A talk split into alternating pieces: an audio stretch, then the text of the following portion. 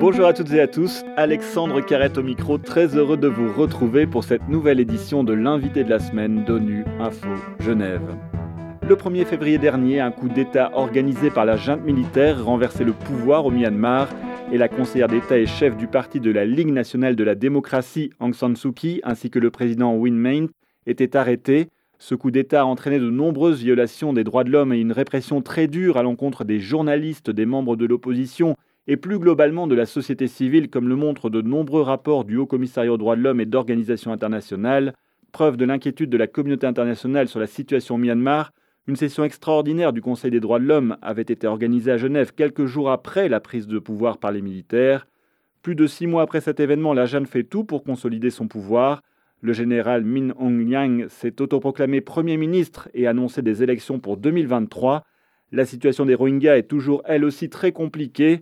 Bien avant le coup d'État, des centaines de milliers de personnes de cette minorité musulmane persécutée avaient fui les violences au Bangladesh voisin où elles restent toujours bloquées dans des camps sans aucun retour possible dans leur foyer pour le moment.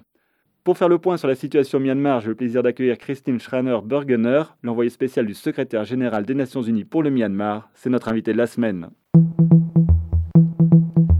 Christine Schraner-Burgener, bonjour. Bonjour, monsieur. Un grand merci d'avoir accepté notre invitation. Plus de six mois après le coup d'État, quelles sont les informations qui vous remontent du terrain sur la situation au Myanmar? Oui, la situation est vraiment très grave. C'est clair, ça a changé tous. Quand j'ai commencé il y a trois ans et demi mon mandat, j'étais plutôt j'ai joué un rôle de passerelle entre le NLD euh, gouvernement, entre le, gouvernement et l'armée, entre le gouvernement de Myanmar et l'ONU et de chercher une solution pour les Rohingyas qui ont euh, pris refuge en Bangladesh. Mais maintenant, la situation actuelle est marquée par une détérioration des conditions sécuritaires et humanitaires dans tout le pays. La population souffre énormément parce qu'ils euh, ont peut-être perdu le travail, ils ont peur d'aller au travail, le système bancaire est claqué, il y a une insécurité de nourriture, des services médicaux, ils n'existent plus. Il y a la pandémie de corona qui n'est pas contrôlée. Alors la situation est très grave pour les gens et ils vivent avec le peur d'être euh, arrêtés s'ils disent quelque chose contre l'armée. Ça, je le disais dans l'introduction, il y a eu énormément de violations des droits de l'homme qui ont été recensées. Ça continue encore aujourd'hui? Oui, ça continue. Ça veut dire que si on dit quelque chose pour le gouvernement de NLD, il s'appelle maintenant NUG. C'est très dangereux. Ils vont être arrêtés. Il y a beaucoup d'arrestations et beaucoup de prisonniers où on ne sait pas où ils sont incarcérés. On compte à peu près 82% de gens où la famille ne savent pas où les détenus est. Alors vu la situation que vous nous décrivez, comment entretenez-vous des contacts avec la société civile? Comment obtenez-vous vos informations? Moi, je continue d'être en contact et pour cette raison, j'ai voyagé en Asie déjà en avril pour être un peu plus proche des gens qui sont pris la fuite vers euh, Thaïlande, par exemple. J'ai visité aussi l'ASEAN en Indonésie, j'ai visité le Japon pour consulter aussi le gouvernement japonais qui est très proche aussi dans le passé avec l'armée. Et je continue à discuter aussi avec les membres de l'armée, ça veut dire avec Ming Online, avec son suppléant. Et je parle aussi avec les gens qui sont maintenant en exil ou euh, qui sont en fuite. Je parle aussi avec des groupes de femmes qui sont vraiment qui souffrent le, plus de la population avec leurs enfants. Comme ça, je reste aussi avec des conférences de vidéo chaque jour en contact pour collecter les informations, pour donner des recommandations. Comment ça se passe, euh, ces contacts avec les militaires que vous venez de nous décrire? Est-ce qu'ils vous écoutent? Est-ce qu'ils sont attentifs à vos arguments? Oui, ils écoutent. Et euh, par exemple, euh, il y a un mois que j'ai parlé avec le suppléant du chef de l'armée et j'ai donner une recommandation à donner une amnistie pour les gens qui travaillent dans les hôpitaux, qui sont, été, qui sont en fuite, qui ont peur de retourner au travail. Et deux jours après notre entretien par vidéoconférence, ils ont fait une déclaration officielle et ils ont dit que tout le monde peut revenir au travail dans les hôpitaux sans conséquences judiciaires si ils n'ont pas fait des crimes contre le terrorisme. Alors, c'est clair, ils ont écouté mes recommandations, mais ce qu'il y a encore en manque, c'est la confiance entre les deux groupes. Alors, j'imagine qu'il y a beaucoup de gens qui ont encore peur de retourner aux hôpitaux. Vous avez expliqué en août dernier que l'armée euh, consolidait son pouvoir, c'était un peu son objectif du moment. Qu'est-ce que cela présage euh, selon vous? Moi, je crois qu'ils n'ont pas euh, attendu la résistance de la population parce que dans l'histoire, dans le passé, ils ont fait un coup d'État et puis ils ont régné. Il y a une, une dictature militaire. Mais maintenant, après presque dix ans où les gens, surtout la génération 7, a vécu dans une certaine liberté. Ils veulent plus rentrer dans le temps de euh, dictature militaire et la résistance est très très grande. Et il y a aussi beaucoup de défections au sein de l'armée. On a dit le général Ming Yang s'est autoproclamé Premier ministre euh, du pays et s'est engagé à organiser des élections en 2023. Comment interprétez-vous cette euh, annonce? Moi, je crois qu'ils veulent vraiment faire des élections en 2023, mais sans les partis qui sont contre l'armée, ça veut dire sans NLD. Ils vont interdire peut-être bientôt ces, ces, partis et ils vont gagner parce qu'il y a seulement des partis qui sont en faveur de l'armée. Alors il va gagner et il va euh, prétendre qu'il a euh, organisé des élections démocratiques, libres, transparentes et tout ça, et pour rester en pouvoir. Alors avant le coup d'État, c'était la situation des Rohingyas qui inquiétait la communauté internationale et les organisations de défense des droits de l'homme. Qu'en est-il aujourd'hui? Et vous aviez expliqué au mois de mai dernier que le moment n'était pas venu d'envisager le retour des Rohingyas réfugiés au Bangladesh dans leur foyer.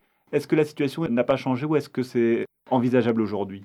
Oui, c'est pour eux, c'est vraiment pire encore parce que quand j'ai commencé il y a trois ans et demi, j'ai essayé de changer la condition sur le terrain à Rakhine pour laisser rentrer au Myanmar. Et pour ça, j'ai soutenu des workshops pour une cohésion sociale, pour changer l'attitude euh, des gens bouddhistes surtout qui habitent à Rakhine. Et ça, ça a changé mais maintenant, avec le coup, je trouve, c'est, on dit en anglais back to square one. Alors, il y a maintenant très difficile pour eux de retourner. Tout le monde me dit ça, même les partis qui sont en faveur pour eux. Par exemple, le Arakan Army, qui a eu une guerre civile avec l'armée à Rakhine, ils ont dit qu'ils aimeraient aider pour un retour des Rohingyas, mais ils ont dit c'est pas le moment maintenant parce que pourquoi retourner dans un pays où les gens qui ont commis les crimes très cruels, surtout en 2017, qui règnent maintenant 100%, pourquoi retourner dans cet euh, environnement? Alors pour moi, c'est vraiment frustrant pour eux et je regrette que cette situation pour eux est encore pire.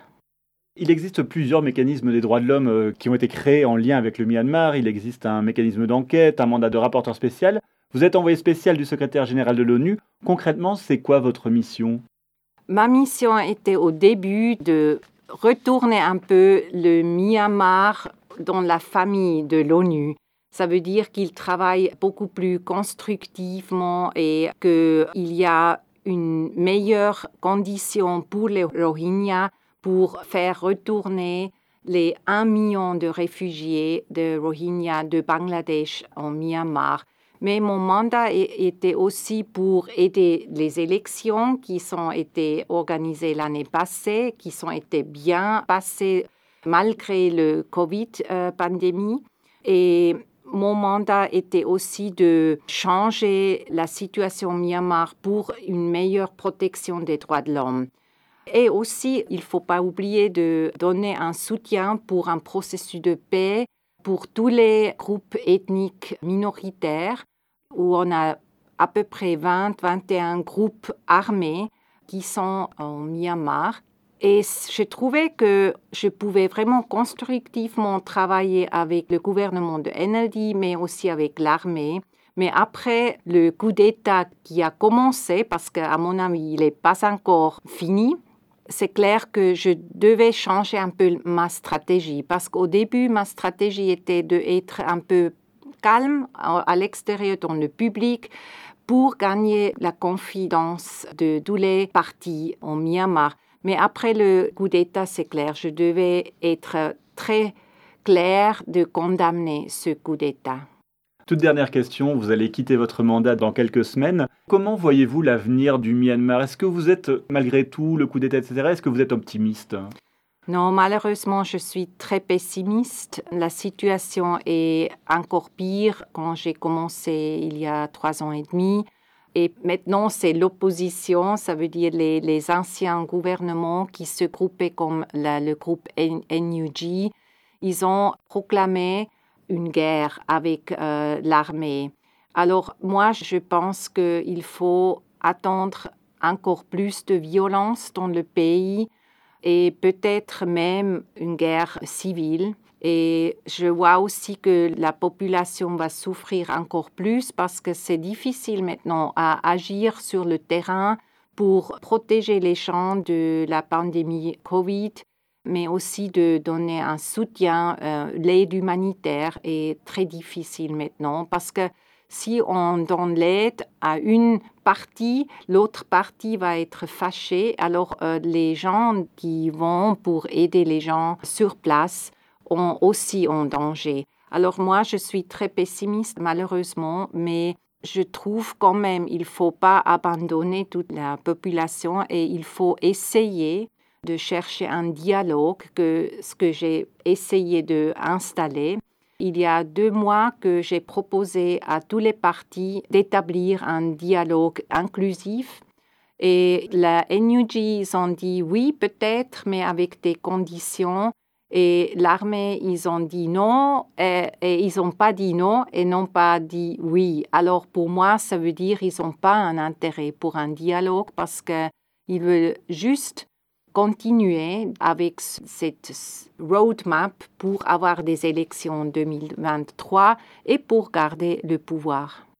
Christine Schraner-Bergener, un grand merci d'avoir accepté de répondre à mes questions. Je rappelle que vous êtes l'envoyé spécial du secrétaire général des Nations Unies pour le Myanmar. Et c'est la fin de cette édition. À la réalisation de ce podcast, il y avait François Soubiguerre, Jake Sanders à la préparation. Je vous donne rendez-vous vendredi pour le journal de la semaine. L'actualité des Nations Unies continue sur notre site web ungeneva.org et sur notre compte Twitter en français ONU Genève. À très bientôt.